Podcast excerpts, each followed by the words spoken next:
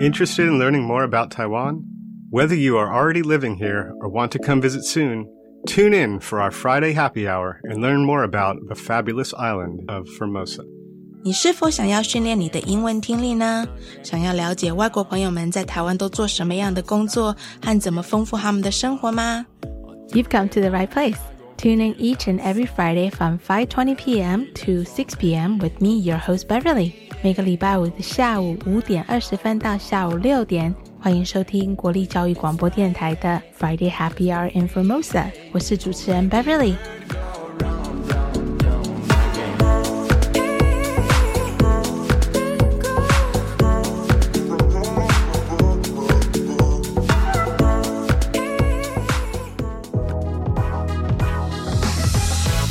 Happy Friday, everyone！其实早在我决定要用心得分享的方式来跟大家分享我跟我朋友 Joe 去参加台湾之星的下乡结扎活动心得分享的时候，我就已经决定要另外采访台湾之星的一些工作人员，让他们用中文来辅助解说他们整个协会的啊所有的活动以及他们的宗旨。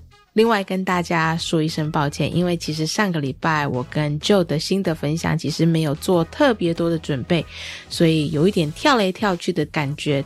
但是今天跟台湾之星的嘉怡的采访，因为是中文的内容，所以我真的有好好做好功课，所以希望今天能够带来给大家更完整的采访，然后让大家更了解台湾之星这个组织正在台湾做的一些事情。那其实说老实话，今天很想要分享这一集的内容，也是因为我希望很多住在台湾爱动物的外国朋友们能够更加了解，其实台湾真。真的是有很多人在做同样救援狗狗、猫猫的事情，只是可能有时候因为语言的关系啊，他们没有办法真正了解到其他人有在做这些事情。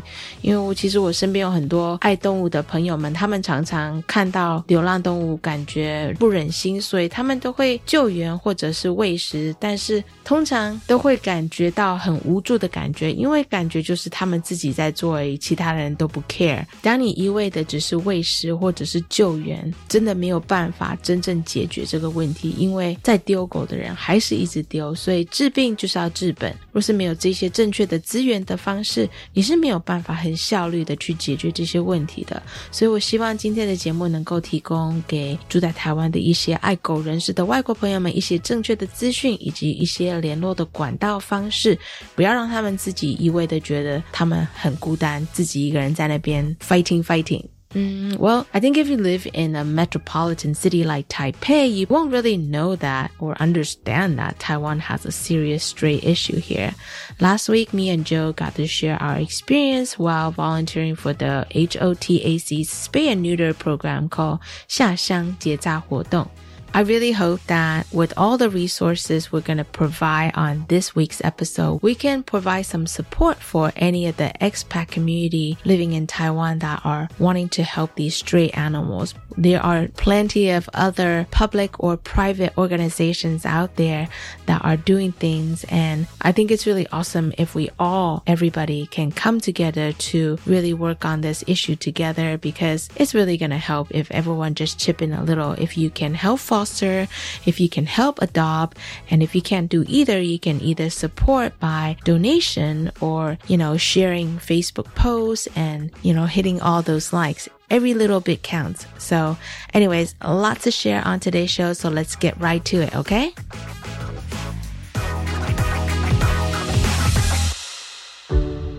Easy peasy language learning，跟我们一起轻松学国语。台语 English. Hey, Acela, do you sit a lot for your job when you're teaching? Yes, I have to sit all day for my job and my gym trainer told me that I should stand while attending classes, but it is so hard for me. I agree. I know I sometimes I forget, but I do try to stand while working sometimes, but I just forget because once you sit, you get comfortable. Yeah. And by the time you get up, you're like, Oh my God, I am in pain. yes, yes, correct. but you know, lately I've been forgetting to stretch. So my knee has been hurting a little bit, which kind of reminds me in Mandarin, sometimes the word knee, 膝盖 is used in a very interesting way, isn't it? Yes, there are a few different ways for sure. Uh-huh. Can you tell us a few examples of how you use this word 你膝盖 in conversations? Yeah, one of it, uh, we can say 用膝盖想也知 道. So literally means like you use your nails to think and you will know it because 用 is to use. Uh-huh. 膝盖 nails 想 to think and 也知道 is like also you will know it.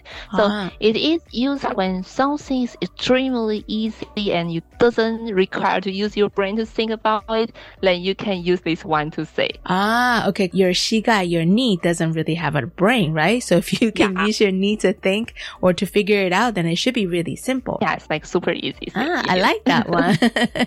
um, Yes. how about another one? I think one time my friend said this to me. She said, 请收下我的膝盖. what, what does that mean? This one is actually quite new. It literally means like, please accept my nails, right? And Uh-huh. I think it's quite similar like English. I bow down to you. I'm not sure if ah, it makes sense. yeah. Yeah. Like, you know what? It's, it, this is kind of like an old slang, but it's like when, um, oh. there's a w- way of saying like, I'm not worthy, I'm not worthy. Like, 就是很崇拜这样子, right? 就是,哦，对，哇，你好对，对。棒. Yeah, you're so great. I'm not worthy. I'm not Mm. worthy. Yeah, that's fun. Right. Like, yeah, okay. I Oh. didn't know this is a new saying. So I'm kind of glad I'm Mm. learning it because I'm kind of an old person. that was super fun, Estella. I think you should come back as a regular to come uh, join us on our language segment and you can come up with even more fun words and vocabularies to teach our listeners. For sure, if, you need it, it's my pleasure. okay. Wait, let's make that happen, okay? okay, sure.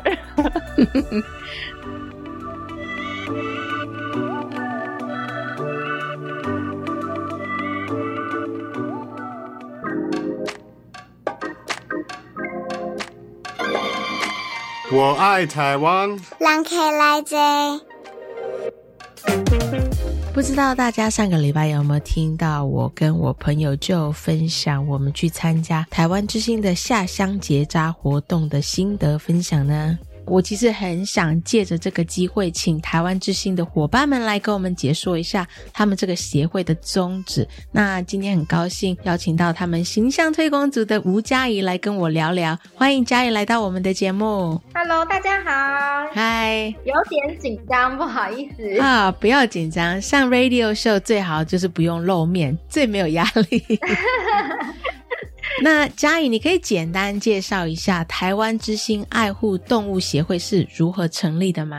是我们协会呢是社团法人台湾之星爱护动物协会。嗯，那我们成立的时间是在二零一二年，嗯。那当时呢是有几位就是算是我们协会的创始的伙伴呢，嗯。他们一开始当然也有在其他的协会去做，就是实际的去付出自己的行动与努力，嗯。但是确实就如同一般民众对于呃动保团体的想象，大部分都想象说，哦，你们有在做收容，你们有在做救援，你们有狗场，嗯但实际上，就是我们的伙伴在这样子的环境当中看到的，就是无尽的流浪犬猫。于是有一群志同道合的伙伴就出来决定说，我们要成立一个就是社团法人。嗯那这个协会呢，主要就是想要从源头来去，就是处理流浪犬猫的问题。嗯因此，呃，在当时大概是二零一二年的时候，其实这样子的专门就是从源头绝育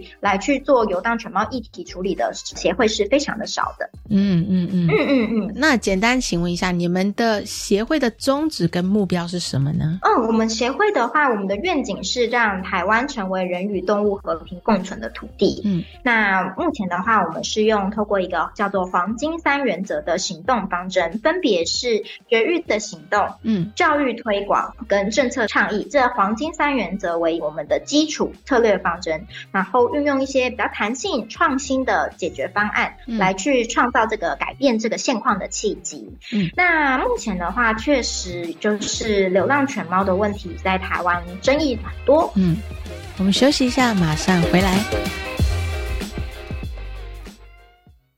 多多吃纤维或蔬果有什么好处呢？增加饱足感和咀嚼次数，预防便秘、肠道、心血管疾病，降低血中胆固醇，有助于血糖控制等。好棒哦！我们可以做成引人注意的影片或电子教材。好啊，帮助大家对健康饮食有正确认知。九月十五号前参加大专校院多吃纤维或蔬果教学资源征选活动，还有机会获得奖金哦。以上广告是由教育部提供。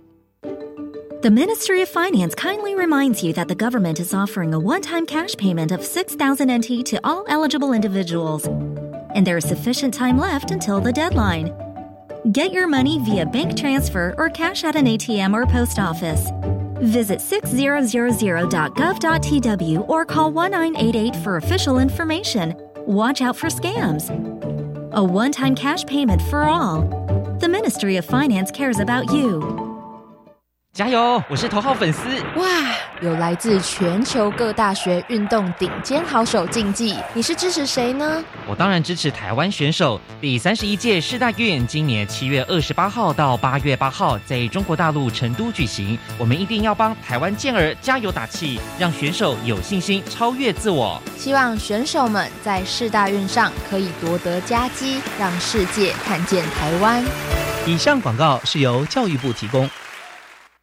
我们假日要去哪里玩呢？参观职业试探体验常设展，VR 和 AR 游戏互动，让小朋友了解以后上高中、大学可以学什么，还可以认识不同的职业哦。听起来好棒哦！这在哪里呢？在台北台湾科学教育馆、台中公共资讯图书馆、高雄科学工艺博物馆都有。在哪里可以查相关资讯呢？请上“记者动起来”脸书专业查询。以上广告是由教育部提供。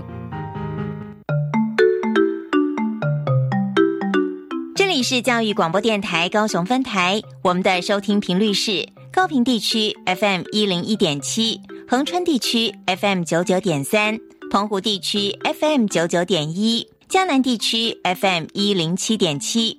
欢迎您收听教育电台所制播的优质节目。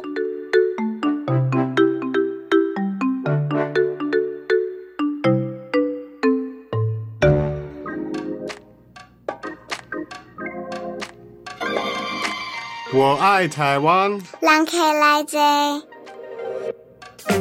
好，接下来让我们继续我们跟台湾之星爱护动物协会的嘉怡的采访哦。那目前的话，确实就是流浪犬猫的问题，在台湾争议很多。嗯，应该是说，呃，他们所造成的一些影响，不管是正面或负面的，都蛮多的。嗯，所以我们还是先从跟人最近的这个流浪犬猫的问题来去做第一个处理，这样子。嗯，那未来期待，如果真的有一天流浪犬猫问题能够得到缓解，那我们协会呢也会将我们的就是影响力再扩及到其他的动物上。上面，不过目前的话，其实单就流浪犬猫这个问题，如果能够好好处理，相信就是这片土地上的其他，不管是人或者是动物，也都能够减少他们跟流浪犬猫的冲突。所以你们协会有做下乡结扎，就是我跟就参与的活动嘛，对不对？对对，它只是我们协会的其中一个就是活动而已。嗯，呃，我们协会针对不同的流浪犬猫来源，因为比如说像大家可能想说，哦，流浪犬猫它可可能是就是野犬自己生的，嗯，但也有可能是有人就是放养型的家犬猫生在外面，它的主人可能不知道，嗯。或者是他们一样继续的，虽然生出来了，它也有照顾，但它继续的放养，嗯，从原本可能有主人，结果走远了，就变成了流浪犬猫。这几个不同的来源的呃，这叫源头，都要有相对的解决方案。嗯，所以像这个 Beverly 参加的跟 Joe 参加的这个下乡绝育活动呢，它就是针对放养型的家犬猫所做的一个行动。OK，那它就是针对说，哎，因为偏乡地区其实动物医疗的资源真的很少。我们自己呃的感受是，呃，有的时候我们会到山中的部落，嗯，或者是到一些比较更更偏远的地方，嗯，那他们可能到动物医院的时间可能至少要一两个小时。对，那米克斯一般米克斯又特别可能都是十几二十公斤，到那个。动物医院去做绝育，可能所费也是蛮高的。嗯哼，对。那而且偏乡地区的犬猫的这个饲养的来源，很长都是说，哎。他可能不管是家人分送、亲朋好友分送给他的，或者是说，哎，流浪到他家，然后他也没有讨厌动物，就让他住下来，这种算是对我们来说是一种非主动性取得，他不是去购买过来的，嗯，也不是去呃主动很积极的，就是在网络上找领养这样子，嗯，那这种时候要要要求这些饲主去完成绝育手术，在这个二零一二年的当下，确实是有一些门槛的难度，嗯，那我们当时呢决定要用这样下乡绝育的活动，免费帮他结扎，免费帮他打疫苗跟那个晶片，算是作为一个交换，嗯，交换的是这只动物未来。它就是有名正言顺的主人，而且交换它未来不会再到处就是去繁殖生育。嗯，那其实我觉得我遇到偏乡下乡绝育的这个饲主呢，通常他们并不是说很喜欢让动物一直繁殖，而是他们真的是没有时间、没有资源能够去帮就是狗狗做结扎。所以当他们知道谁会有这样子的活动的时候，他们都是非常高兴能够参加，然后成为他们法定上的饲主，也就是。是我们所谓的打晶片跟宠物登记这件事情，对他们来说也都是更容易能够让他们去接受的。像你这样讲，其实这种间接性的教育推广其实是很重要的，对不对？没错。那另外协会另外有一个非常大的一个呃计划呢，叫做“扎浪浪计划”。嗯，那顾名思义，它就是要结扎街头上的流浪犬猫。OK，它是一个全台湾民众都可以打电话来我们协会办公室申请的。哦，对，没。错，只要你就是比如说观察到你家附近出没了流浪犬猫，嗯，那你有意愿能够去做到捕捉跟送到医院这件事情，那你评估自己可以做到，或者是你想尝试做做看，再打电话进来我们协会，然后开始询问说，哎，请问我想要第一次申请大浪浪计划的名额，我应该要怎么做？那我们接电话的伙伴呢，就会开始询问说，啊，你请问您这个呃流浪犬猫，你预计怎么捉，或者是说。跟您多询问一下他的生活的状况，嗯，那后续呢就会有我们提供给您免费的名额，还有该县市的动物医院的合作资料，那你就会在手机里面的简讯收到。那再就是后续的话，就是要联络我们合作动物医院，然后确认说什么时间比较适合把动物带过去。那都确认好以后再去抓流浪动物。那如果真的说，哎，我失败了，我没有抓到，没关系，真的不用紧张，打电话跟医生取消就可以了。那原本我们这边的名额，只要过了一段时间，它就会自动取消。那下一次有需要做使用的时候，再打电话进来申请。每个人没有名额上的限制，只要你有意愿想要帮流浪犬猫做结扎，那都很欢迎打电话给我们。哦，但是结扎费用的话，是由你们协会帮忙吗？还是？没错，这个部分的绝育经费，然后同时也包含狂犬病疫苗的这个经费，一样都是免费的，是由协会跟民众。们去做募款，也就是说，我们有很庞大支持我们这样理念的民众，他们相信就是源头绝育的重要性，捐款给我们，那我们就变成一个算是呃有点像捐款的平台，嗯，然后我们跟动物医院去做合作，嗯，然后呃再由就是有能力去诱捕犬猫的这个，我们常常会说他们是爱心人士，但其实爱心人士每一个人都可以做，对不对？对，这个爱心人。两三角的一个关系，或者应该说四角，因为就是我们还有一个很大一部分是捐款人的支持，这样，嗯嗯，然后大家去有钱出钱，有力出力，嗯，很棒。绝育完，等它恢复以后，就是放回原地，等于，就是 T N R 的意思嘛，对不对？对，没错。那其实当然，如果您在诱捕的过程中觉得这只猫咪很亲人呢，甚至有人打电话一开始就有说，哎，其实他有考虑想要养这只猫，只是他不知道猫咪愿。愿不愿意就是住在他或是什么的，我们会很认真的跟他说，如果您觉得猫咪是有值得进入人类家庭的这个机会，麻烦先请他送养看看。嗯，因为送养之后呢，它就等于是有四主的犬猫了。那可以由四主，不管是报名我们的刚刚说的下乡绝育计划，或者是跟该地的县市政府去申请家犬猫的一个绝育补助，它都是一个比较适合的方式。嗯，因为我们这个计划的经费还是尽量。量都是保留给流浪犬猫做使用，它们的经费还是很有限的。嗯嗯嗯。另外还有就是我们有驻扎任务哦，呃，像刚刚说的，我们协会是很弹性的去运用各种方针嘛。嗯，那我们还有一个驻扎任务，它会有就是结合像是下乡的一部分。跟扎浪浪的部分，在施作的对象上面，它是既有放养家犬猫，也有流浪犬猫的。那差别呢，通常就是在于地区性。嗯，比如说它是在山上真的很偏远的部落，或者是像我们的离岛、马祖、澎湖这些地方，我们都有去过。嗯，那这样子的地方呢，因为真的地处比较偏远，应该说交通比较不发达。嗯，所以我们会是呃更长期的，可能两个礼拜以上都待在同一个地区。那在这里同时举办家犬猫的绝育，然后我们也有伙伴会去到这个地方的乡间小巷子各个地方去看看有没有浪犬猫来去做一个诱捕，然后回到我们的绝育站来去做结扎这件事情。所以它会是一个刚刚我提到的两种流浪犬猫的来源结合在一起的活动，叫做驻扎任务。嗯，哇。那另外我们协会还有一个叫做全面绝育计划的，嗯，它是最新所形成的一个计划，大概执行了两年左右了。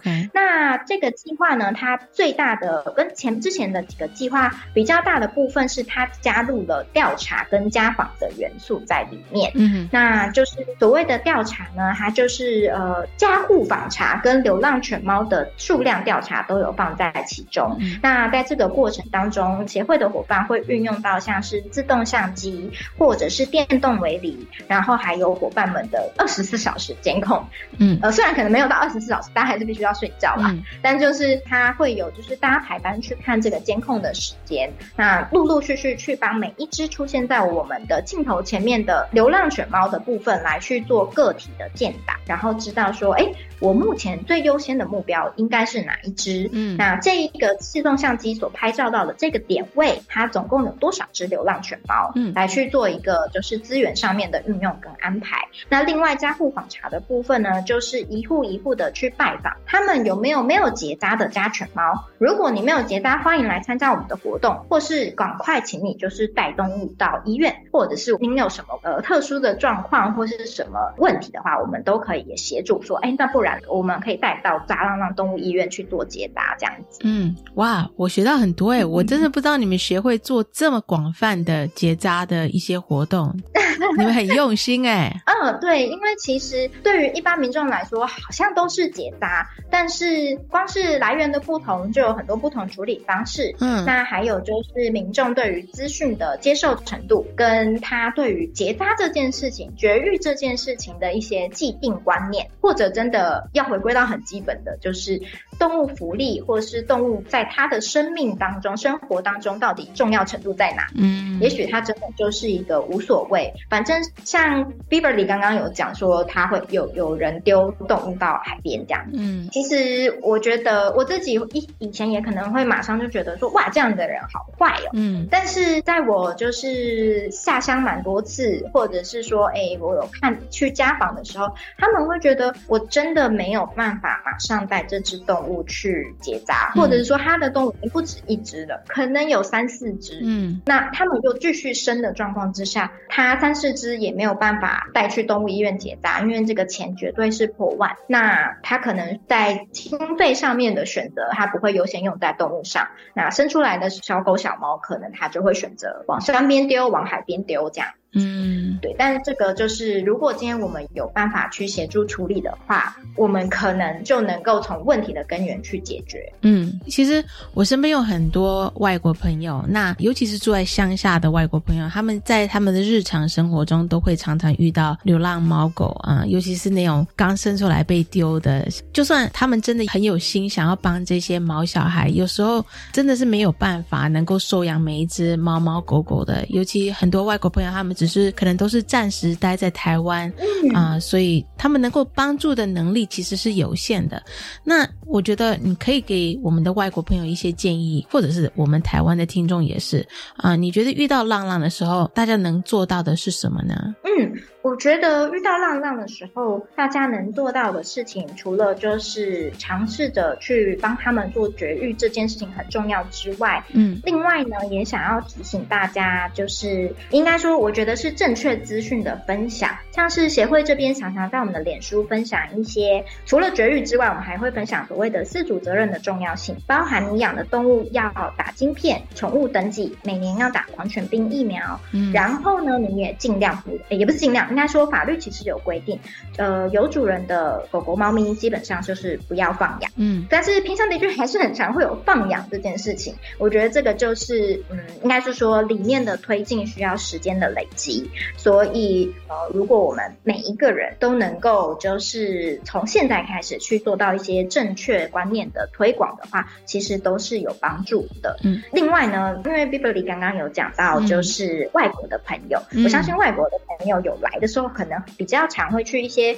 观光的地方，嗯，对。那我也是想要提醒一下，就是其实，在观光地区如果有看到流浪犬猫，如果你真的有办法去做一些，比如送养资讯的分享啊，这些绝对都很好。但如果你真的什么都做不到的话，我也想请大家不要任意的去喂做喂食，因为虽然可能你会觉得我只是喂一次没有关系，但是其实这样如果因为喂食造成了游荡犬猫的群聚，反而会就是造成一些冲。冲突，不管是人犬冲突，或者是犬跟野生动物的冲突，都会有。一旦有群聚的事情发生，就有可能这个冲突会加剧。嗯，所以这个也是我会建议大家的，就是在我们很喜欢流浪犬猫，或者是关心这个议题的时候，也要稍微退一步去想一下，我做的每个行为是不是代表了呃后面会带来的影响？这样子。嗯，那不是他们真的很瘦呢？怎么办？很像，就是对，但是老师。说对我来说，嗯，他们真的很瘦，那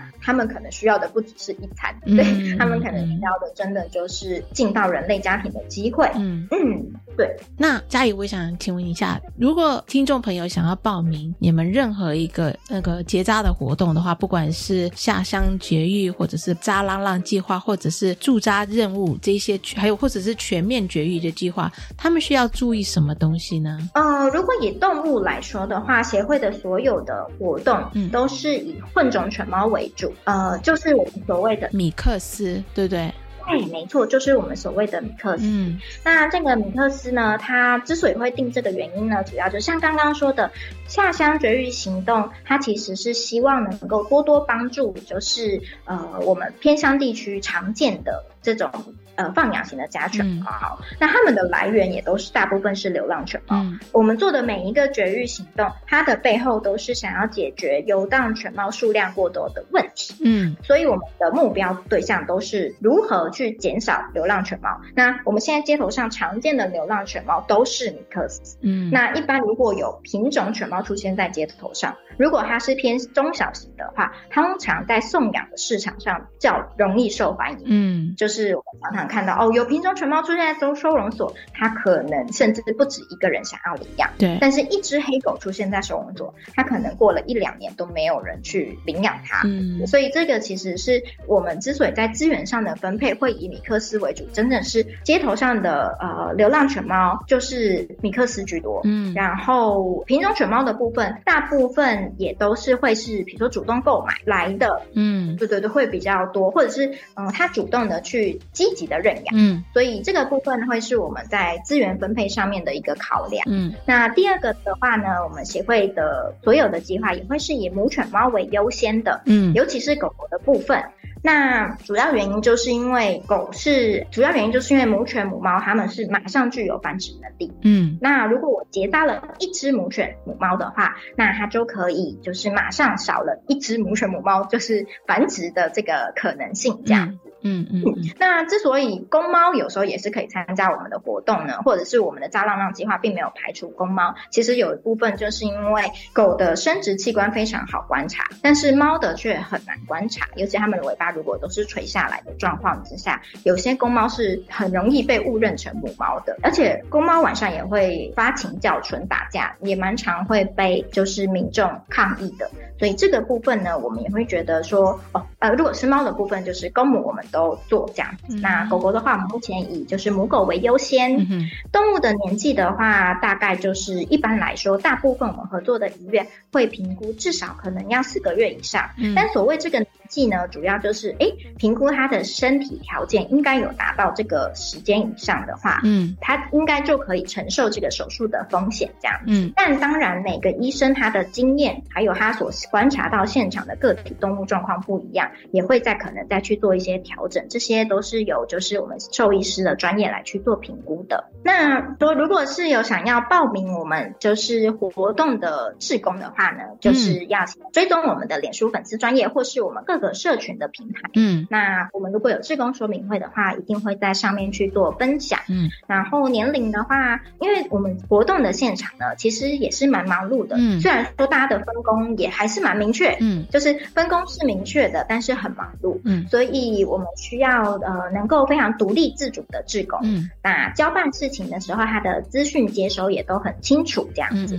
所以我们希望年龄至少都是十五岁以上，嗯然后就能够来参加我们的活动。嗯嗯嗯。呀，而且嗯，最好是能用中文沟通，因为我知道之前就要来参加的时候，其实我没有担心他，因为他的中文很好。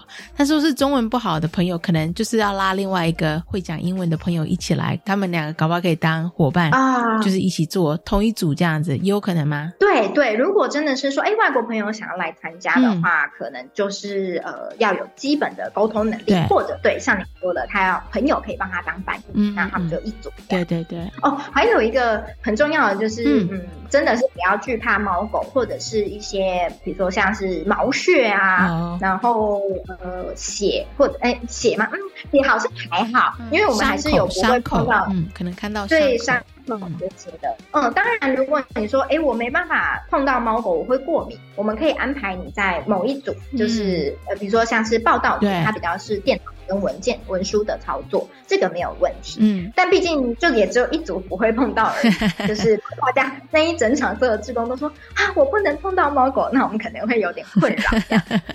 呀，真的会有点困扰，因为其实在现场有很多猫猫狗狗的，就是真的很过敏很严重的人。其实还是难免会不舒服。嗯，没错没错。其实即便是我也会容易不舒服，所以嗯，下乡的活动当中，因为会有理毛那些的环节，嗯，所以也会有一些毛屑，所以建议如果过敏的话，还是可以戴个口罩，或甚至我们有伙伴会事先吃一下那个过敏的药。嗯嗯嗯，对。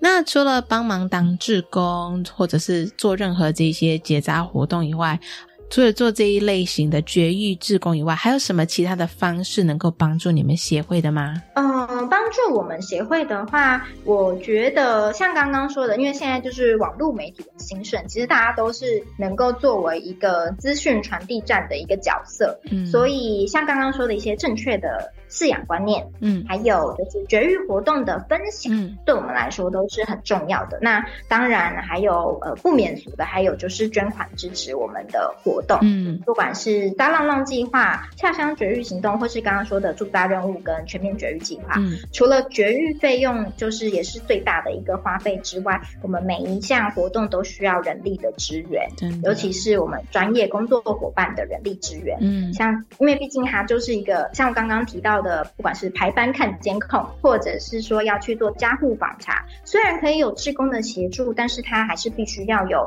就是统筹的人，甚至是分析数据的人，就是我们伙伴这边。都还是有人力上面的需求，这样。嗯，其实真的很辛苦，做这类型的工作，真的是希望大家能够多多分享，然后就是把这些讯息传出去。那我问你哦，嘉怡，我是常常身边不小心都会捞到猫猫狗狗，所以我在救援动物的时候，都会听到身边的人说：“啊，你再怎么样救都救不完的啦。”你们会常常遇到这种类型的人吗？我还蛮常遇到的，尤其是呃，我自己是形象推广组，也会出去做义卖活动，然后还有推广。嗯，那在当中，虽然嗯，我觉得还蛮多民众会给我一种，你们真的很辛苦，我捐款给你们，可是他觉得一切都不可能解决。嗯，对，那嗯，我自己会觉得说，对，或许这个议题真的很困难，但是我我们很需要大家的一起参与。对，所谓的一起参与，他可能不用说实际的跳下来去救狗救猫，或者是带动物去救人，而是关心这个议题这样。那我自己会觉得，对，救都救不完的原因，就是因为他们没有结扎。对，就是因为野外的寄存族群太多了，所以他们呃没有办法，嗯，他们就是生命的循环一直存在。对啊，然后就会让数量变多。那数量一变多，呃，这些不管是虐待呀，或者是冲突啊，就会变多。所以我自己还是会觉得，当我听到这个问题，我就会觉得大家不用那么有压力，然后尽自己所能。然后如果你能够一起来做源头绝育的话，是最好的。嗯，那主要的话还是自己有养狗养猫，绝对不要弃养，也不要放养，这样。对。这种人真的是，真的是，嗯呀，我觉得你讲的很对，就是，嗯，哎，突然我刚刚想什么讲什么，我突然 忘记了啊啊！但是我想，我想讲的是，就是，嗯。我我知道，就算你认为这个问题是没有办法解决的，但是若是每个人都没有做什么事情的话，那这个问题只会越变越大而已嘛，对不对？所以还是要，嗯，英文说 baby steps，一步一步的慢慢的走，然后尽量可以找到解决的方法。是，但是你们全部在啊台湾之星的伙伴们，觉得台湾流浪动物的问题是真的可以解决的问题吗？嗯，其实我觉得这真的是一个大灾问，嗯，因为以我们有一些比。我年纪还要长的伙伴来说，他们觉得民众的观念确实在这十几年是有就是进步的，尤其是在绝育的这件事这个意识上，OK，对于绝育的重要性有改变。但是我觉得现在的问题是，当大家很认真的去关注到这个议题的时候，也同时关注到了一些冲突变多的问题。嗯，所以社会上的对立蛮长，就会因为流浪犬猫被就是呃双方的立场。不同，然后争议就变大。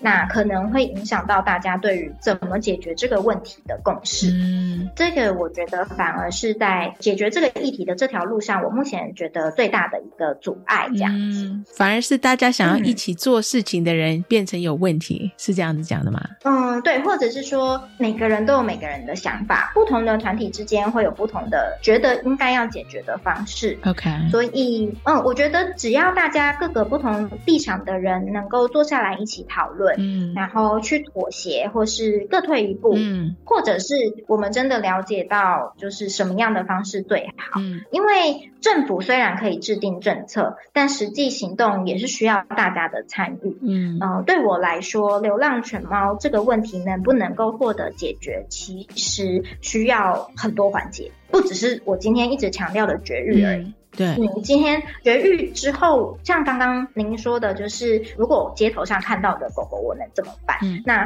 很多都是会想说送养嘛，但其实这个送养的送养要怎么送，跟送给谁比较好，其实这个时间都是需要去做，比如说筛选跟评估的。对。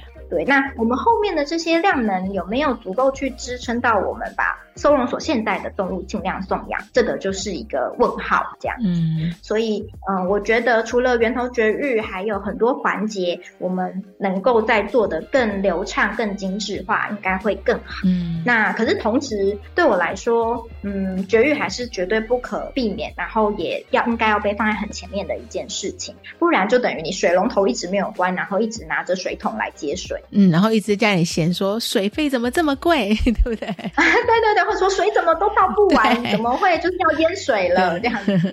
那我们要想办法赶快把水关小，或是至少把。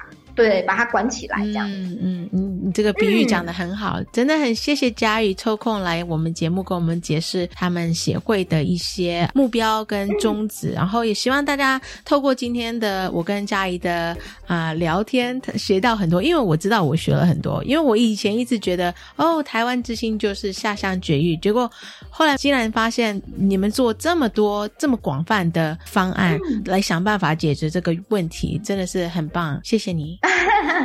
谢谢大家。但是就是协会毕竟还是一个，就是嗯，我不会说小的协会，但我们毕竟能力还是嗯，就是一个协会。对。那嗯，我我们刚刚说的那几个方案呢，就是像大浪浪计划是全台湾都可以用的嘛，但是其他有很多方案就是变成说我们可能是做一个示范，或是我们先做一个呃第一个做这件事情的人，嗯，这样子。然后有了好的成果，我们再把它推广出去，变成大家都可以使用。呃，应该说各个有能力的团体一起来做这件事情，很棒，很棒，I like it，很喜欢。好哦，谢谢嘉怡，谢谢。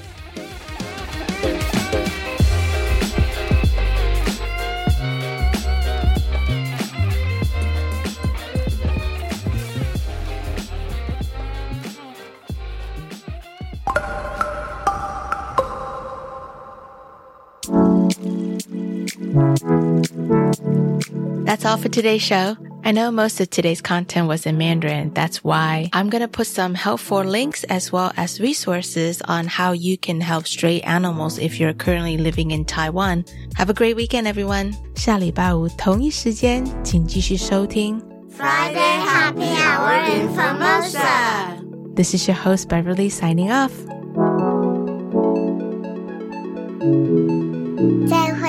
再会，下礼拜见。See you next week.